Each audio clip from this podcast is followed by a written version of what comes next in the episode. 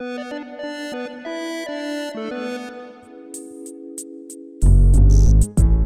Olá, pode entrar. Eu sou Wagner Waka aqui apresentando o podcast Canaltech de hoje. E nessa quarta-feira, o Tribunal Superior Eleitoral, o TSE, assinou um acordo com o Telegram com algumas novas medidas para conter a disseminação de notícias falsas durante as eleições. O acordo prevê uma série de ações entre as duas companhias. E o Telegram já fez um movimento parecido depois de ser ameaçado pelo Superior Tribunal de Justiça, o STJ, de bloqueio do aplicativo aqui no país. Foram muitas medidas prometidas, mas que até o momento ainda ainda caminham bem devagar. A pergunta agora é: será que dá para confiar na movimentação do Telegram? Bom, eu converso nesse programa com Alec Maracajá, integrante da Associação Brasileira dos Agentes Digitais, sobre o que esse acordo significa. E no segundo bloco, vamos falar sobre o caso inusitado do Google. A empresa pode declarar falência. Calma, mas é somente no braço da companhia lá na Rússia que teve suas contas apreendidas por lá. Vamos entender como que isso aconteceu. Por fim, a Netflix ainda enfrenta problemas depois de anunciar a perda de assinantes. A companhia demitiu mais de uma centena de funcionários, provavelmente com o objetivo de cortar gastos. Começa agora o nosso podcast Canaltech, o programa que traz para você tudo o que você precisa saber do universo da tecnologia para começar o seu dia.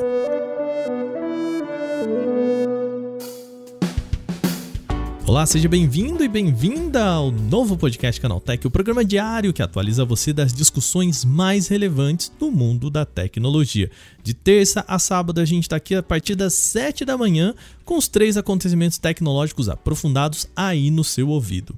Lembrando que de segunda-feira a gente tem o nosso outro podcast, o Porta 101, nosso podcast semanal, que está lá em outro feed. Assim você tem conteúdo de segunda a sábado sem parar. Não se esquece de seguir a gente no seu agregador para receber um episódio novo sempre que a gente publicar por aqui e já aproveita e deixa uma avaliação para gente. Lembrando também, mande o seu feedback pelo e-mail podcast@canaltech.com.br. Agora sem mais, vamos para o nosso primeiro tema do dia.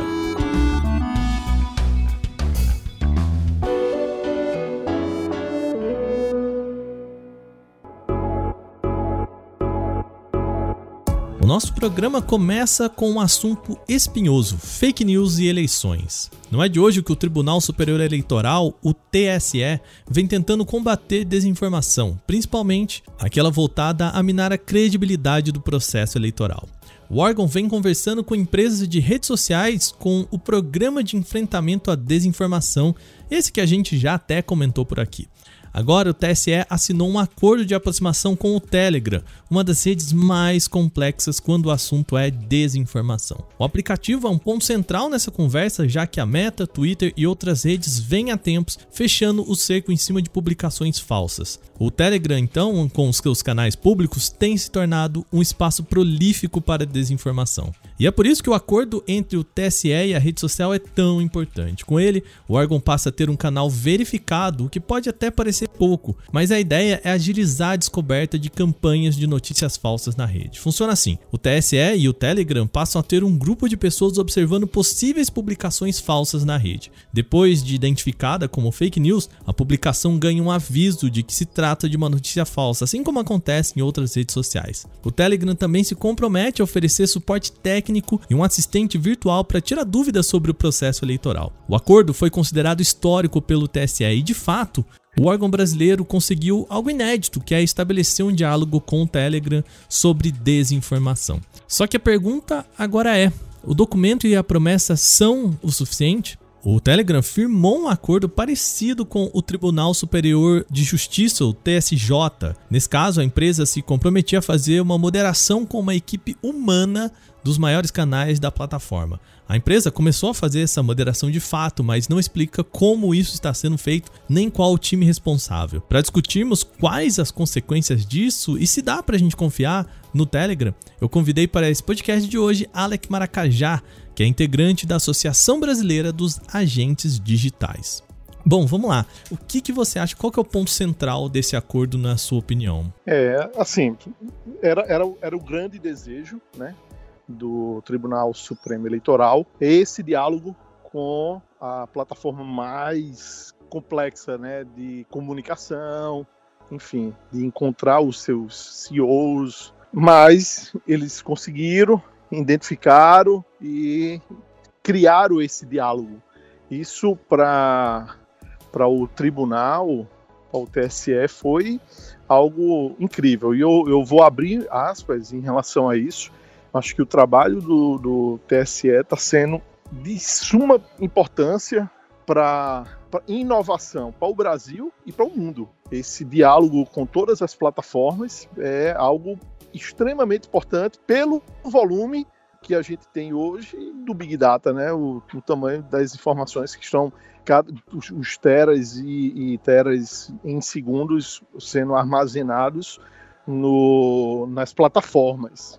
E uma de, dessas plataformas é o, o, o, Telegram. O acordo ele, ele, ele foca muito na liberação, um diálogo direto com o TSE, aonde o TSE vai, vai estar informando o que é fake news, o que é uma notícia falsa para eles. Aí eles vão colocar um, um, botãozinho falando notícia falsa. O problema é que hoje em dia é muito complicado o volume de dados, tanto para o, o, o TSE controlar isso e para a população em geral conseguir identificar o que é uma notícia falsa e o que não é.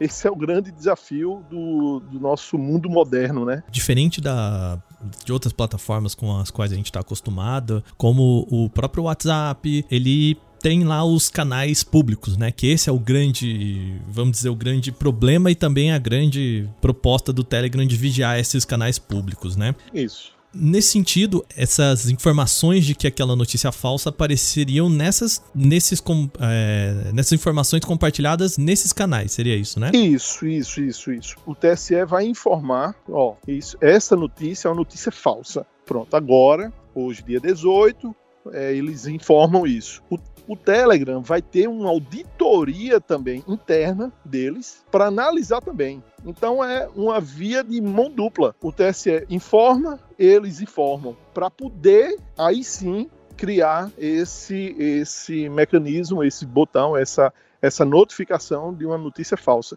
Para mim, isso isso atrasa um pouco, sendo que atrasa o quê? Que se a gente não existe um controle sobre o, o, o volume de dados que hoje a internet e, e, os, e os todas as redes sociais criam, né? É, o, o, com, e, e, com a chegada do 5G, esse volume de informação vai crescer muito mais. Então, eu acho que a gente está caminhando caminhando para um controle melhor sobre o que é verdade, o que é mentira, o que é, o, o que é fake news, porque não é de hoje, né? Minha pergunta agora é, né? A gente teve todo o caso que envolveu é, o quase bloqueio do Telegram aqui no Brasil, o acordo também com o TSF para que o bloqueio não fosse feito. Um mês atrás já, a gente até falou aqui no podcast que pouca coisa foi feita, né? A gente lá na época tinha aqueles pontos, então ah, vai ter uma equipe que vai ficar de olho o tempo todo, vai ter um representante aqui no Brasil, um monte de, de é, propostas, mas que não passavam por uma transparência, vamos assim dizer, né? Dizer que é, a gente vai fazer, mas ainda não falou como. E, e me parece aqui nesse acordo com o TSE também eles dizem, ah, vai ter suporte técnico, vai ter assistência, mas parece faltar um pouco de transparência.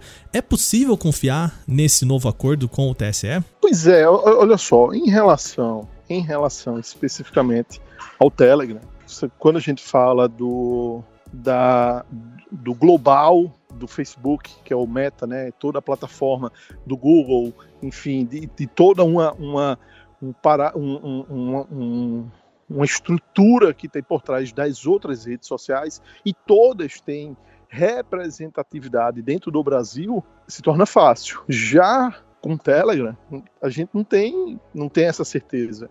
Uma vez que só existiu uma interferência depois do, da, da, do chute do balde de falar não, pô, a gente vai tirar, vai tirar a plataforma do ar. Só assim foi que houve, né, o, o interesse de ter esse acordo. Mas como todo brasileiro, vamos acreditar que isso vai, vai ser bom e vai ser, vai ser transparente para as próximas eleições. É, e aqui já fica o papel nosso aqui como imprensa, né, de verificar isso daqui passar daqui um mês a gente ir lá e olhar, então, tá acontecendo mesmo, né? Isso, e, e tem, tem números, tem números recentes agora, tipo, 65% dos brasileiros conectados já caiu em uma fake news. Já já foi impactado. Impactado quando eu falo é que ah, isso é verdade, eu vou passar para o grupo da família, vou passar para um grupo de amigos, para você ver o, o, o, tamanho da gravidade. Então, vamos acreditar que esses passos que o TSE está tá tomando é o início de um, de um grande de um grande controle, não controle quando, quando eu falo de controle da, de, de, de mídia, não, é controle do, do, do, do conteúdo de má fé, sabe? Vamos, vamos, vamos analisar melhor esse, esses dados para poder para poder estar estar no, no, no, nas redes, né? No, no, na internet. Perfeito. Agora, para a gente fechar aqui o nosso papo, é, qual o impacto dessas medidas? É, agora sim, também pensando na uma, uma, opinião do senhor. O senhor acha que temos o impacto, podemos contar com o impacto positivo em bloquear notícias falsas na plataforma? É, porque o Telegram não é a primeira empresa a falar isso, né? De, olha, vamos notificar que esta informação é falsa. A gente teve Google fazendo isso, Twitter fazendo isso, Facebook fazendo isso. É, essa simples, esse simples apontamento tem eficácia? Tem, tem eficácia, dependendo da, da equipe de auditoria que vai ter nas duas pontas. É como, como eu tinha informado, vai ser um trabalho de mão dupla, uma, um trabalho do TSE, que o TSE vai ter que se, se capacitar cada vez mais nisso, como a gente, como a gente trata de um, de um tribunal e, e a, a, os funcionários de carreira tal. Então eles vão ter que cada vez mais se capacitar, né? Se capacitar em, em, nessas inovações para fazer o combate e, e, analisar junto não só com o Telegram, mas sim junto com todas as plataformas e notificá-las, notificá-las informando, ó, saiu uma fake news em relação a isso, os dados é esse, agora joga na tua rede. Então, é, o, o meu entendimento é que eles vão ter um túnel de informação, um ponto a ponto, entre a plataforma junto com o, com o tribunal. Isso é fantástico, mas para isso acontecer, o, o, TSE vai ter que ter uma equipe é, full-time analisando o tempo todo. Do jeito que existe a equipe de trabalho, de campanha, de analisar dados, porque eu acho que hoje o grande desafio da, do, do mundo moderno é a interpretação de dados, é o é o Big Data que se torna o big problema. Uhum. a, gente vai ter é. que, é, a gente vai ter que identificar, interpretar esses dados. Quanto mais análise, análise pura dos dados, a gente vai conseguir identificar uma notícia falsa, uma notícia verdadeira. Alec, mais uma vez, obrigado por tirar um tempo para bater um papo com a gente aqui, ajudar a gente a entender as consequências e possibilidades desse acordo do TSE com o Telegram, viu? Ah, eu fico, fico à disposição. Isso aí para mim é um, é um prazer, é, é, é ótimo estar tá, tá falando sobre, sobre Big Data, dados, internet, mundo moderno. Muito bom. Tá, já. Obrigado.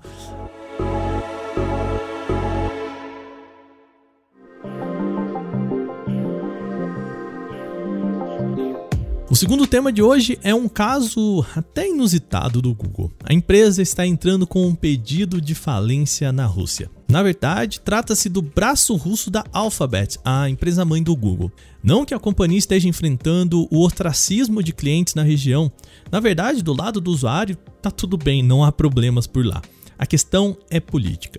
O governo russo exigiu do Google que deletasse do sistema de buscas e de canais do YouTube conteúdos que o Kremlin considera falso, isso entre muitas aspas. Na verdade, é uma tentativa do governo local de controlar a narrativa sobre a guerra contra a Ucrânia.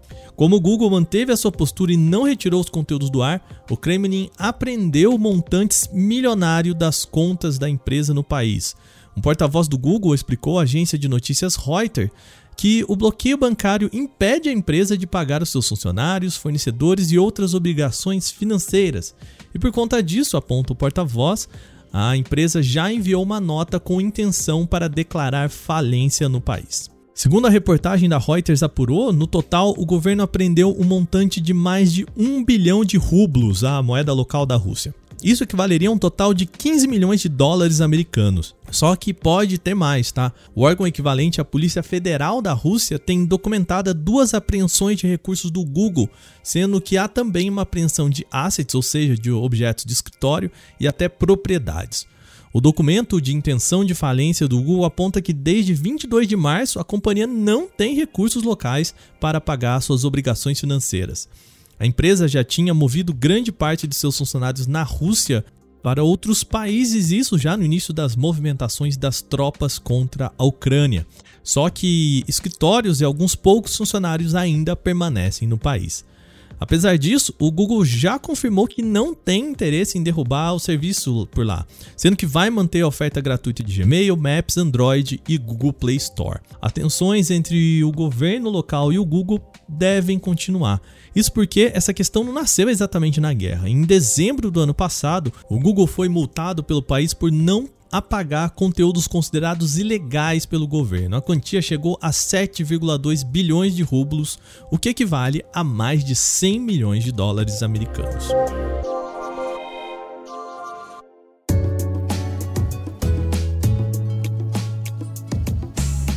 Nosso último assunto do dia é uma sequência do que a gente já vem comentando aqui há tempos. A Netflix deu mais um sinal de que não está bem financeiramente.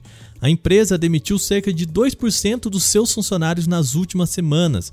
De acordo com um comunicado, o total é de aproximadamente 150 pessoas, a maioria dos Estados Unidos. A gigante promete que não tem uma relação com o último relatório financeiro. A companhia disse, aspas, essas mudanças são impulsionadas principalmente pelas necessidades de negócios e não pelo desempenho individual. Estamos trabalhando duro para apoiar esses funcionários nessa transição muito difícil, fecha aspas. A gente já comentou aqui, mas é bom lembrar: a Netflix teve pela primeira vez na sua história uma redução no número de assinantes, com 200 mil a menos no primeiro trimestre. Um dos maiores impactos disso foi a Rússia. A empresa suspendeu o serviço por lá, o que teria impactado em 700 mil pessoas a menos. Além disso, houve também a redução de 300 mil outros assinantes que pode ter relação com a guerra na Ucrânia. Na América Latina, a empresa também teve uma baixa de 400 mil pessoas. A justificativa, de acordo com a Netflix, seria uma conjunção de fatores que unem uma fragilidade macroeconômica com mudanças de preços das assinaturas. Aqui também entraria a questão da Netflix ter derrubado o sistema de compartilhamento de contas no Peru, Chile e Costa Rica, o que deve acontecer em breve aqui no Brasil. Vale lembrar que a previsão ainda é de que haja um déficit ainda maior nesse trimestre, com menos 2 milhões de pessoas assinando o serviço. Se você quiser uma análise mais aprofundada do que está aqui, fica o convite para ouvir o Porta 101 com o título Será que a Netflix chegou ao seu auge? Lá eu convidei a jornalista Júlia Gavilan para analisar a atual situação da Netflix comigo. O link está na descrição aqui desse podcast. Agora, terminadas as principais notícias de hoje, vamos agora para o nosso quadro Aconteceu também.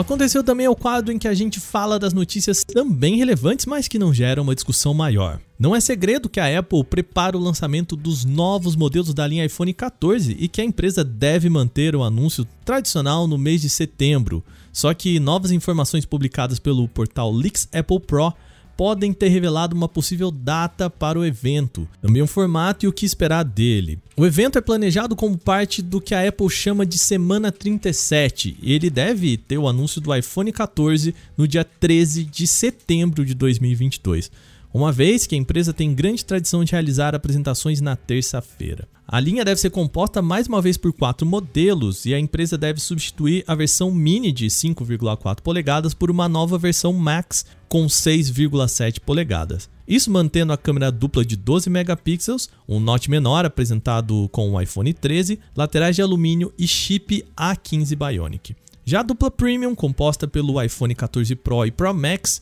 deve chegar com melhores novidades.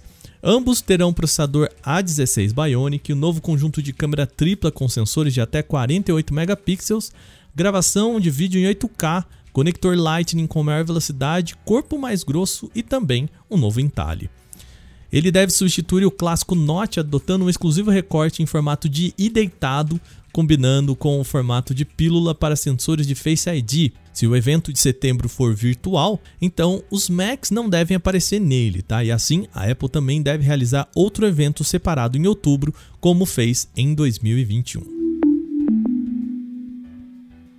A Motorola anunciou o Moto G71S na China, o novo smartphone intermediário.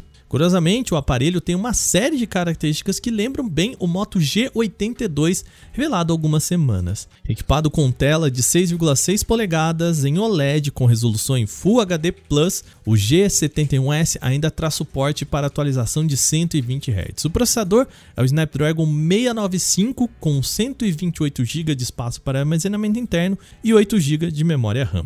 Ele chega à China em duas opções de cores, preto e branco e disponível em uma variante única de 8 GB com 128 de espaço para armazenamento interno. O preço oficial por lá é de 1.699 yuan, o que a gente converte para aproximadamente 1.250 reais na conversão direta sem contar impostos. A Realme lançou nesta quarta o seu primeiro smartphone premium no Brasil, o Realme GT 2 Pro. A novidade vem embarcada com o chipset Snapdragon 8 Gen 1, 12 GB de memória RAM e 256 de armazenamento. Um dos destaques é a tela de 6,7 polegadas com painel em AMOLED, Quad HD e atualização de até 120 Hz. Nas câmeras, o topo de linha oferece lentes de selfies de 32 megapixels e um conjunto traseiro que chama atenção, tá? A lente principal tem 50 megapixels e estabilização óptica. Outro ponto forte também é a bateria, com capacidade de 5.000 mAh e suporte a carregamento rápido de 65 watts. A empresa promete que carrega por completo o aparelho em apenas 33 minutos. O Realme GT 2 Pro chega ao mercado brasileiro com oferta até amanhã, dia 21 de maio. Durante esse período, ele custa R$ 4.999, valor que depois sobe em R$ 1.000 para R$ 5.999. A Microsoft pode estar desenvolvendo um misterioso aplicativo para o Windows 11 chamado Designer. Pelo que parece, a ideia seria criar um concorrente para o Photoshop e Canva, a fim de ajudar pessoas na criação de artes, gráficos e outros conteúdos diversos. O achado foi postado nas redes sociais pelo informante Walking Cat, famoso pelas descobertas relacionadas a produtos do Windows. Os detalhes ainda são escassos, portanto, só dá para supor como tudo deve funcionar a partir dos prints de tela compartilhados. O aplicativo Designer funcionaria como uma mistura de três softwares da empresa, o PowerPoint, Publisher e o Sway. Em um paralelo, dá para dizer que a solução se parece muito ao Canva, site online que permite criar artes e vídeos para redes sociais e apresentações. Segundo as imagens vazadas, serão disponibilizados vários modelos para facilitar a criação de um design específico, inclusive nos formatos mais populares dos stories do Instagram ou arte quadrada para o feed. Até o momento, vale lembrar, a Microsoft ainda não confirmou o desenvolvimento desse programa. O Fundo de Investimento Público da Arábia Saudita comprou 5% das ações da Nintendo em um movimento para ampliar os investimentos do país para além de petróleo. O fundo é comandado pelo príncipe Mohammed bin Salman e conta com ações em outras desenvolvedoras de jogos japonesas. Com a compra de 5% das ações, a Arábia Saudita se torna o quinto maior acionista da Nintendo. Essa não é a primeira vez que o príncipe bin Salman investe no mercado de games. Ele já comprou papéis da Capcom, Nexon, EA, Activision Blizzard, Take-Two e atualmente é o acionista majoritário da SNK. Um porta-voz da Nintendo explicou que a empresa soube desse investimento através de notícias e que não vai comentar sobre investidores individuais. Os investimentos da Arábia Saudita em empresas de videogame vêm do esforço do país em criar sua própria indústria de entretenimento, e comprar ações de empresas japonesas ajudaria nesse entendimento do mercado. A notícia chega logo após a Nintendo anunciar a venda de cerca de 235 milhões de jogos em um ano, enquanto o Switch apresentou uma queda nas vendas, apesar de a Nintendo alegar que o console híbrido ainda tem muito chão pela frente.